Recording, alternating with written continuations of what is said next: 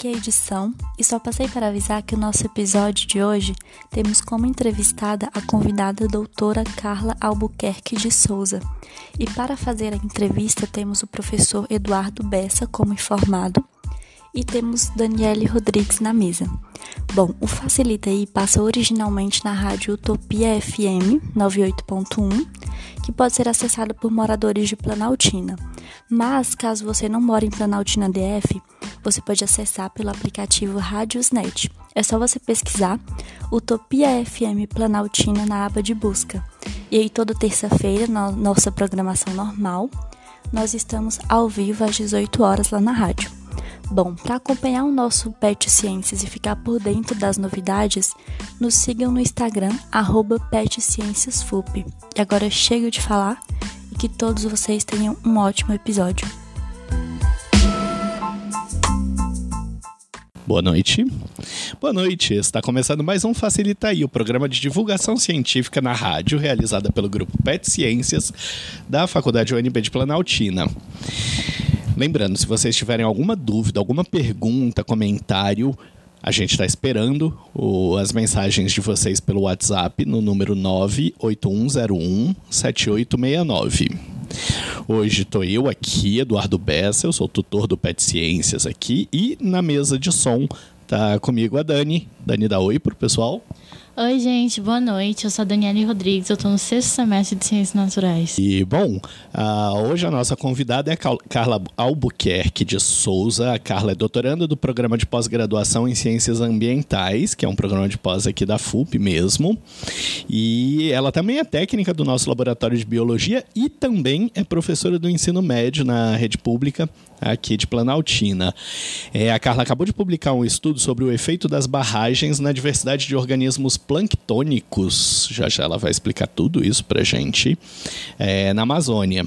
O, o, estudo foi feito em coautoria com pesquisadores aqui do Brasil, mas também pesquisadores do Canadá, entre autores bastante conceituados, como por exemplo Pierre Legendre, que é um papa da estatística aplicada à ecologia. Carla, bem-vinda ao Facilita aí.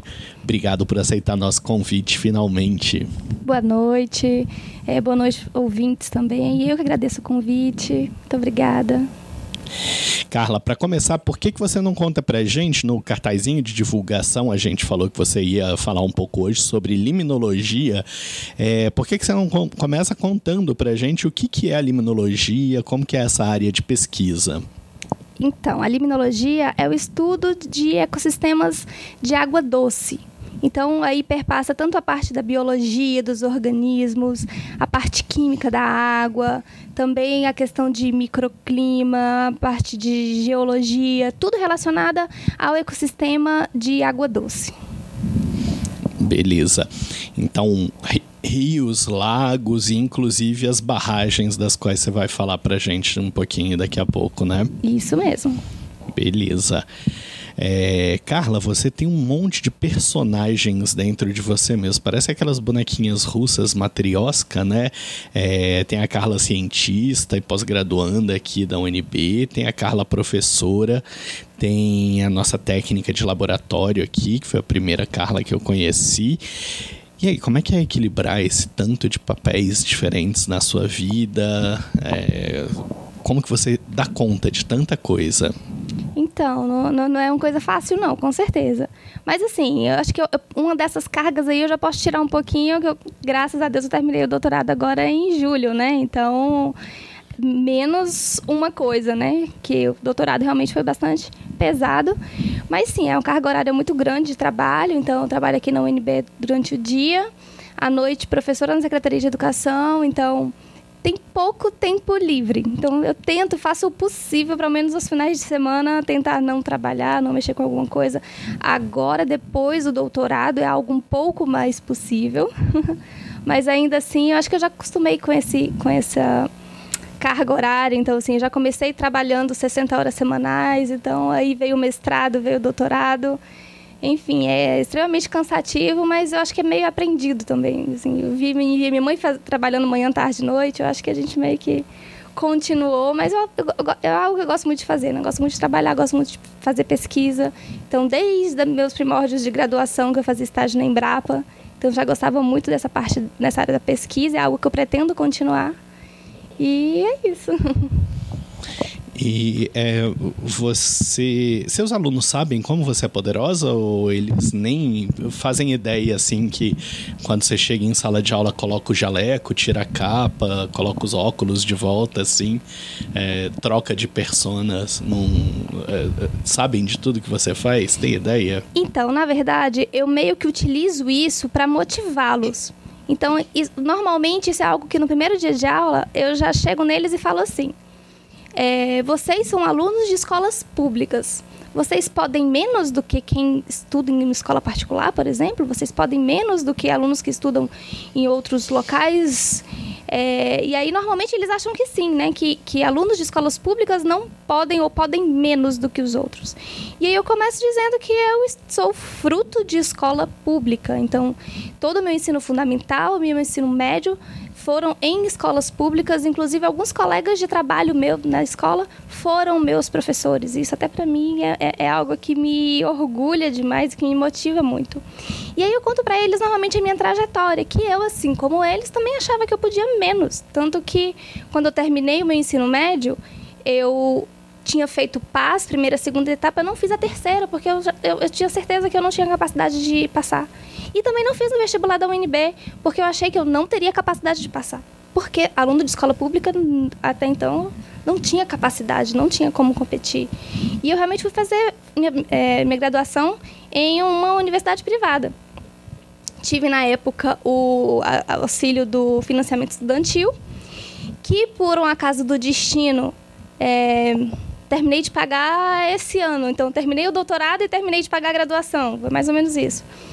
Só que logo depois disso, as coisas foram acontecendo. Então, eu passei em concurso da Universidade de Brasília. Então, eu entrei aí já, na, na época, era realmente como técnica de laboratório. E aí, logo depois, eu passei no concurso. É, uma semana depois, na verdade, eu fui nomeada na Secretaria de Educação. Então, eu já comecei bem nos dois. E aí, um ano depois, eu fiz o concurso novamente na universidade e entrei como bióloga. Então, estou agora como bióloga da, da Universidade de Brasília, aqui no campus de Planaltina. Então eu digo para eles que isso tudo foi eu sou fruto de escolas públicas, de escola pública, inclusive professores deles foram meus professores. Então, assim, a diferença não está necessariamente onde você estuda. A diferença está dentro da gente. Então, se eles querem, eles podem. É empoderador, né? Que legal, que legal ver que você faz esse trabalho com eles, porque falta, né? Às vezes eles. É, é, leva tanta cacetada da sociedade que é, ter alguém que diga a eles que eles podem é, é importante, é vital para é, gerar esse sentimento de que podem mesmo. E, bom, é, você acha que essa experiência toda com pesquisa que você esforçou tanto aí, se desgastou tanto para fazer esse doutorado, é, te tornaram uma professora melhor? Com toda certeza. E isso é até, eu até aproveito esse momento para uma, uma, crítica assim, à Secretaria de Educação, que eles é, dão licença, incentivam os professores que fazem mestrado e doutorado na área de docência e não necessariamente eu preciso fazer um, um mestrado doutorado na área da educação para eu ser uma professora melhor.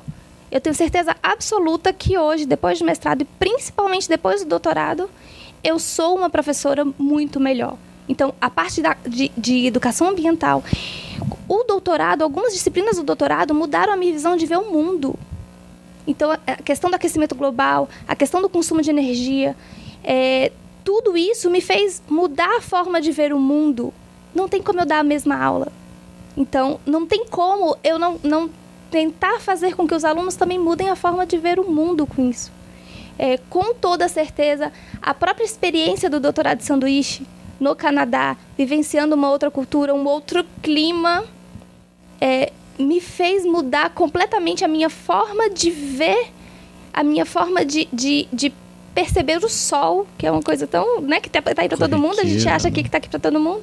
E eu tento mostrar demais isso, isso para os meus alunos e mudei metodologias. Eu tive cursos em, lá no Canadá, por exemplo, que eu percebia a dificuldade, a dificuldade da língua, a dificuldade. E eu chegava para, eu consigo chegar nos alunos e dizer assim, olha, eu consegui, para mim, por exemplo, é, ver formas diferentes para poder estudar. Então, olha, vocês estão com dificuldade? Então, vamos tentar formas diferentes. Eu tento dar minhas aulas lá, é, usar a parte visual, usar a parte auditiva, tentar exercícios, porque eu só consigo aprender utilizando todas essas formas. Então, é muito melhor para a gente entender dessa forma do que e às vezes só teoria, só teoria. Eu acho que é na prática mesmo que a gente que a gente consegue. Então, com toda certeza, mestrado e doutorado mudaram minha forma de ver o mundo e com toda certeza mudou completamente as minhas aulas e o que eu consigo passar para os alunos e o feedback deles é outro, completamente diferente. Que legal, Carla. Pois é, você começou a falar e a próxima pergunta era justamente sobre isso. O que, que você foi fazer no Canadá? Com o que, que você estudou? Como que você chegou até lá? Saindo de uma escola pública pequena, que como é que essa moça de é, escola pública que tinha medo de até onde ela conseguia chegar, conseguiu chegar tão longe? Isso aí foi algo que eu jamais imaginava. Então eu sempre eu já tinha ouvido falar sobre a questão de doutorado de sanduíche, dessas bolsas que são fornecidas pelo CNPq, pela CAPES principalmente. Mas também, com toda certeza, eu sempre achei que. Eu nem olhava muito, porque eu sempre tinha certeza que isso não era para mim, né? Eu não, não, ia conseguir ir tão longe, né? E quando eu entrei no doutorado, depois de um tempo que apareceu a oportunidade da bolsa, eu conversei com o meu orientador, que é o professor Ludgero, que trabalha aqui mesmo no campus da Universidade Planaltina. E aí falei, será, né? E aí, é, meu esposo também, conversei com ele, ele super topou da gente sair, da gente ir pra fora ter essa experiência. Então, com mais alguém comigo, então bem próximo, me deixou muito mais confiante. E conversei com meu orientador, ele, ele na rede de contatos dele, a gente foi ver quem poderia ser um orientador que poderia me receber fora. E aí a professora Beatrix Besner, que é da Universidade de Quebec em Montreal, ela foi a primeira pessoa que, que chegou pra gente. Enviei um e-mail, ela topou e aí concorri à bolsa e consegui a bolsa para poder ir passar um ano lá em Montreal, no Canadá. Demais, Carninha, muito legal.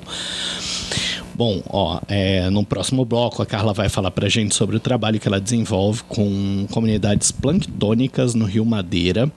É, antes de começar a falar sobre isso, eu vou pedir para você contar pra gente no comecinho do próximo bloco sobre o que, que é plâncton. Que nome legal é esse? Eu acho que eu já ouvi falar disso em Bob Esponja, mas aí eu vou pedir para você contar pra gente o que, que é o plâncton.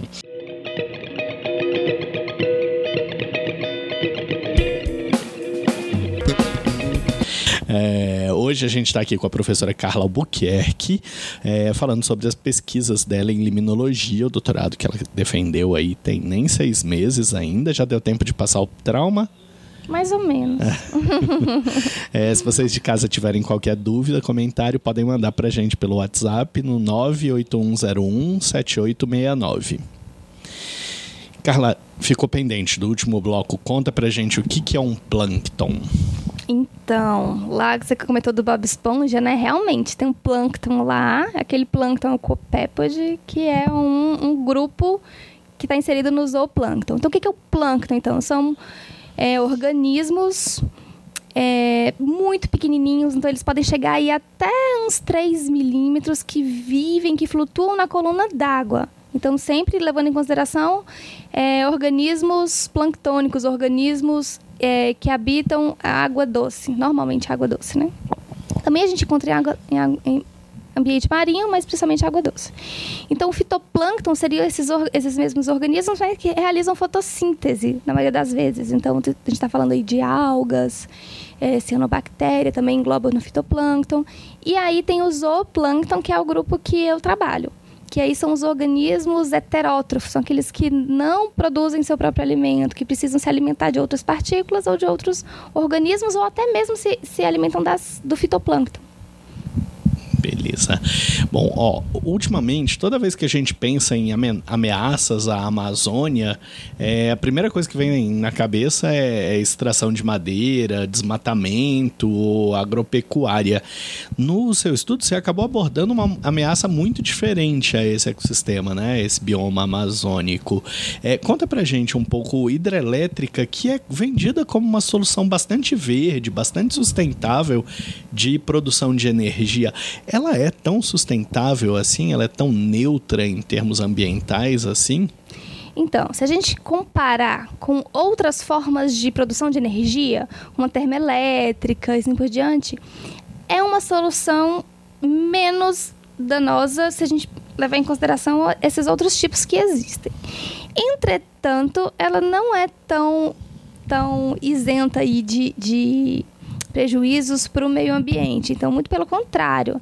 A partir do momento que você pega um rio, que é um ecossistema lótico, né? Então você tem água passando ali o tempo todo. Os organismos estão todos acostumados com, com essa movimentação da água. E você faz uma barragem, você coloca uma barreira, você transforma então a parte desse rio em um ecossistema lêntico, que é com água parada. Isso vai mudar completamente os, a ciclagem de nutrientes que estão nesse, nesse corpo hídrico. É, e também vai, vai esses organismos vão ter vários efeitos. Eles podem aumentar a quantidade, diminuir a quantidade, modificar a estrutura das comunidades. Então, a gente consegue perceber vários efeitos, sim, deletérios de barragens nos ecossistemas lógicos, que são, seriam rios, córregos e assim por diante. Pois é.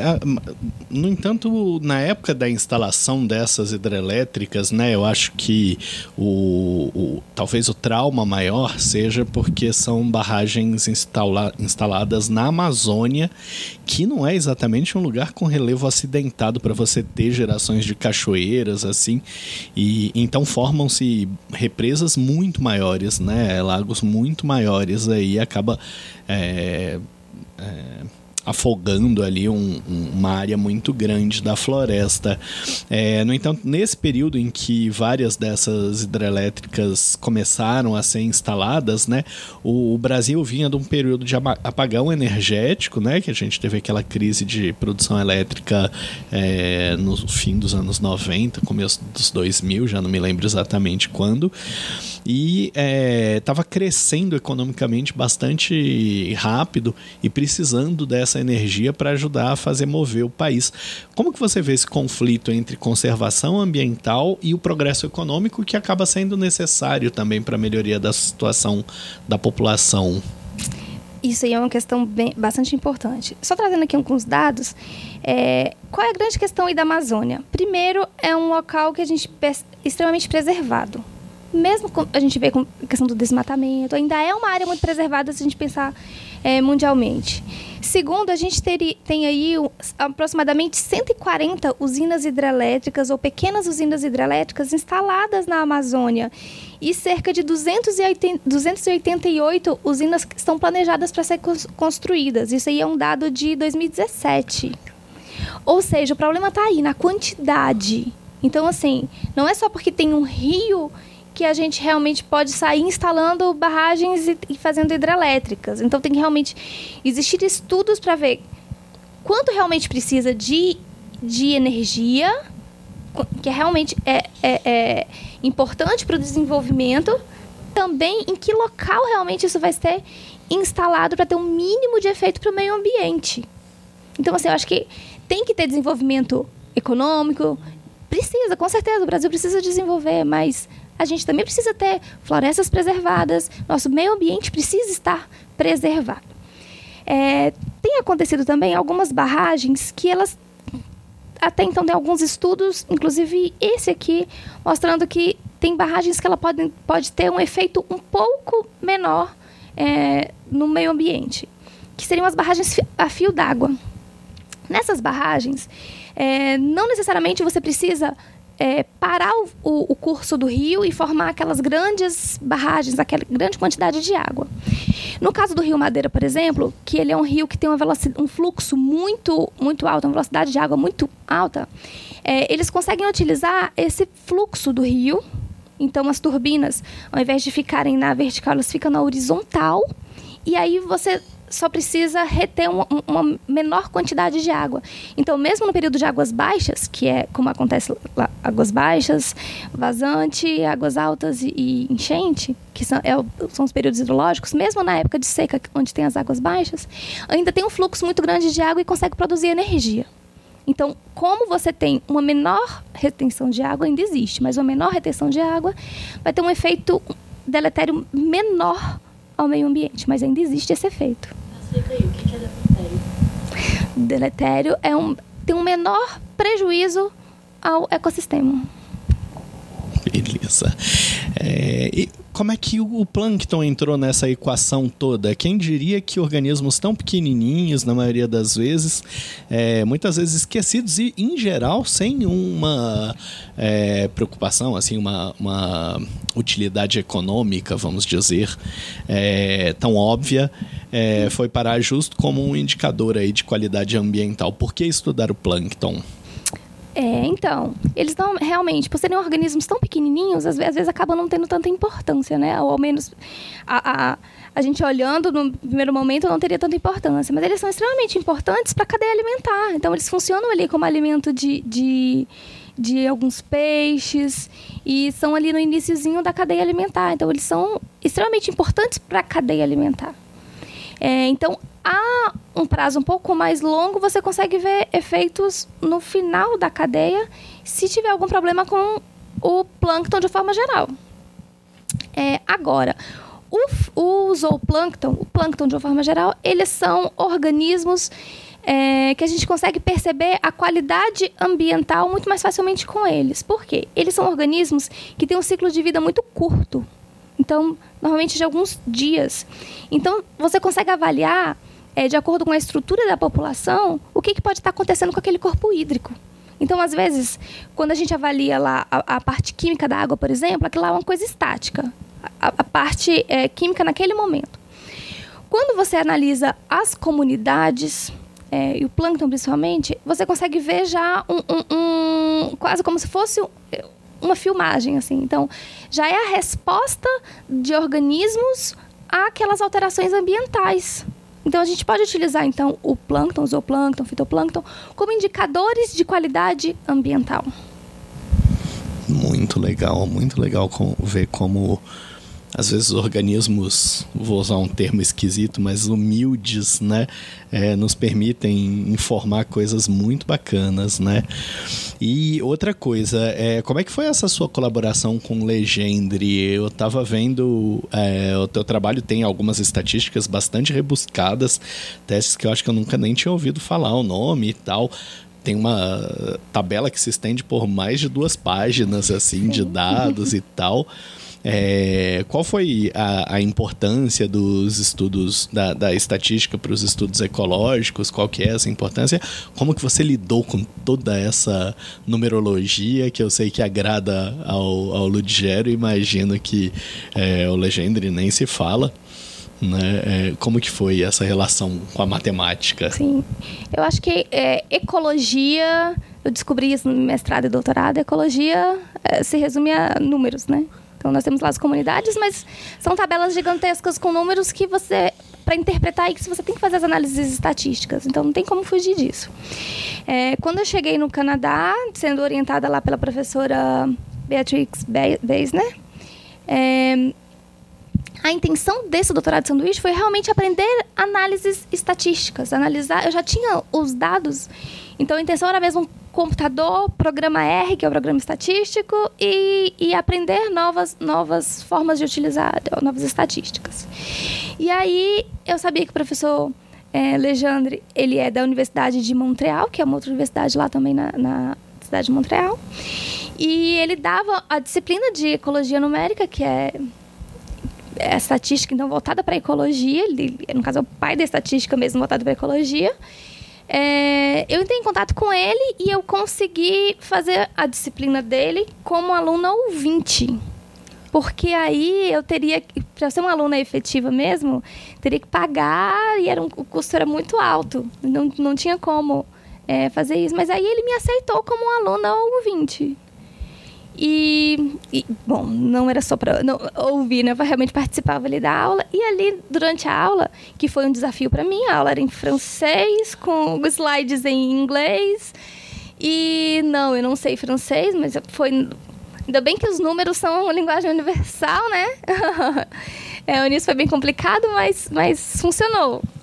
E aí eu levei meus dados e levei e tinha dúvidas, então eu sempre tinha muitas dúvidas. E aí eu sentava com ele e aí a gente acabou, é, eu e a professora Beatrix, acabamos convidando ele para ser coautor do trabalho, que ele contribuiu muito, na verdade, com as análises estatísticas e várias análises assim muito diferentes que nós aqui no, no, no na FUP nós não, não, não trabalhávamos até então. Então, foi algumas análises, inclusive, que estão nesse trabalho, como a MRT. Então, enfim, foi bem bacana aprender isso. Foi algo que a gente pôde trazer aqui para o grupo de pesquisa. O, seus dados, como você acabou de falar aí, é, eles não foram coletados por você.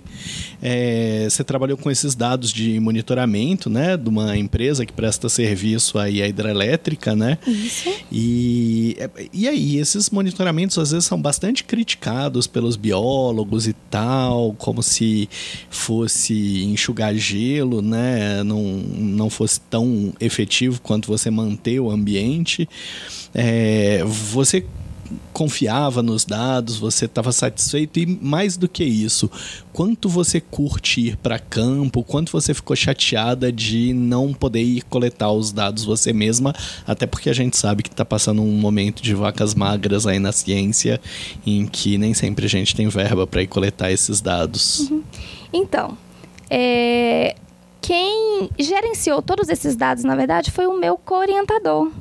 Então, na verdade, como ele eh, tinha esses dados, por isso, na verdade, ele, ele se tornou co-orientador. Então, assim, eu sabia que tinha, sim, uma, uma, seriedade com relação às coletas dos dados é, e tudo mais. Mesmo assim, ainda mesmo nesse, nesse trabalho que a gente conseguiu publicar, é, eu faço ao final, nós fazemos ao final uma, algumas sugestões para o monitoramento ambiental da área, né? Então, algumas sugestões de, de, outros locais que poderiam ser coletados, outras formas que poderiam ser coletadas, mesmo sabendo da, da, da credibilidade desses dados. É claro que o ir para campo, eu coletar, eu analisar as amostras, é, é, é, seria realmente o ideal, né? É, acontece que não teria como eu fazer isso por seis anos. A quantidade de dados que tem aqui são três anos antes da instalação da barragem, três anos depois. Foram 22 amostragens. Então, assim, um doutorado não seria suficiente para isso tudo. E, fora o tempo que demanda a gente conseguir analisar as amostras, identificar os, os organismos zooplânctônicos. Então, realmente, esse é um tipo de trabalho que eu acho que esses trabalhos de, de long term, né, de, de, de mais tempo, eles são muito importantes. E, infelizmente, não, não teria como eu ou uma pessoa mesmo em um tempo de um doutorado sair para poder coletar esse período todo. Então são dois lados aí, tem seus pontos positivos e seus pontos negativos. Uhum. Então para esses estudos ecológicos é, é, super importante assim ter muito tempo de coletas, ter muito tempo de análise de dados para conseguir perceber toda essa, toda essa variação. Legal. Pelo menos você matou um pouquinho a vontade de ir pro mato nas disciplinas de campo da pós, né? Sim. Também tem algumas chances aí. E de vez em quando também sempre aparece alguma coisa e a gente ajuda os colegas do, do doutorado. A gente sempre tem algumas leituras, algumas identificações claro. de zooplâncton. Claro, até nas minhas aulas aqui em zoologia, Carla já foi personagem é, principal ali falando um pouco desses organismos, porque em geral quando a gente pensa em protozoário e tal, a gente pensa em tripanossoma causando chagas, pensa em ameba causando ou giardia causando diarreia, né? Então sempre pensa como sendo uma coisa extremamente prejudicial. Quando pensa nela com alguma importância econômica, pensa como negativamente importante né? E foi, foi muito legal ter é, aquela participação sua na, na minha disciplina, mostrando um pouco como é um bioindicador importantíssimo por causa disso que você acabou de relatar para gente, né? Desses ciclos de vida curtos que mostram, trazem informação muito rápida sobre o que está acontecendo no ambiente. A gente vai fazer as perguntas dos ouvintes.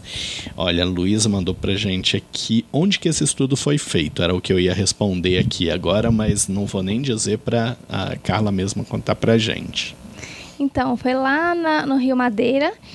E a, o local onde foi instalada a usina hidrelétrica de Giral aproximadamente 136 quilômetros da cidade de Porto Velho, em Rondônia. Beleza. Então, é, pertinho de, de Porto Velho, ali em Rondônia. É, eu tive mais pro sul de Rondônia também, a Amazônia por lá, mas é, é engraçado, é uma Amazônia de terra seca, super diferente do que a gente imagina quando vê Manaus, Belém, diferentão. É, conta pra gente um pouco qual foi o maior desafio que você encontrou no doutorado, qual foi o maior desafio que você encontrou no mestrado e qual o maior desafio que você encara dando aula como professora. Vamos lá. No mestrado, o maior desafio foi o tempo, com toda certeza. Então, assim, tem que, tem que cumprir a quantidade de créditos é, que é grande e juntamente com o trabalho e escrever dissertação. Então, assim, foi.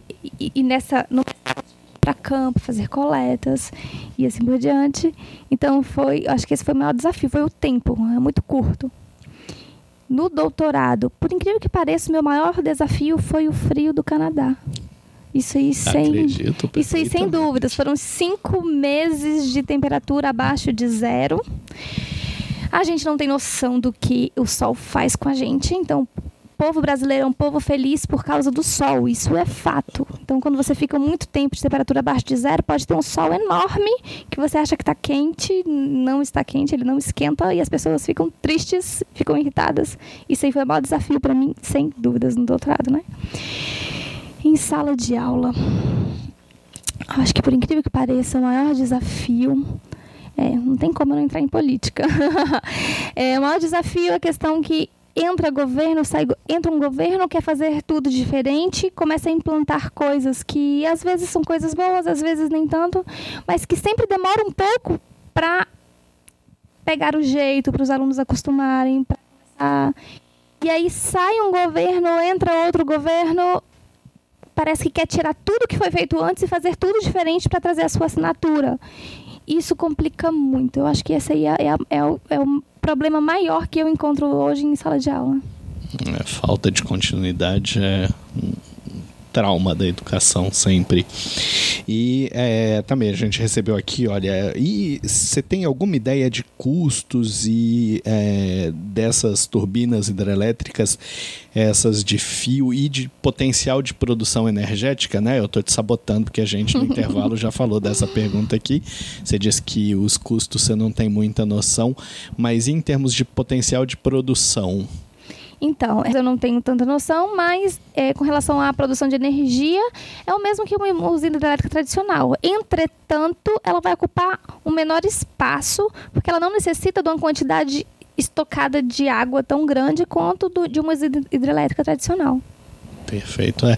E, e essas coisas de custo, às vezes, por ter é, pouco consumo, pouca produção, o custo é mais alto, né? Depois que passa dessa fase de prototipagem, que vira uma coisa, eu vejo por essas turbinas eólicas é, originalmente, ou mesmo, vamos dizer, carro elétrico.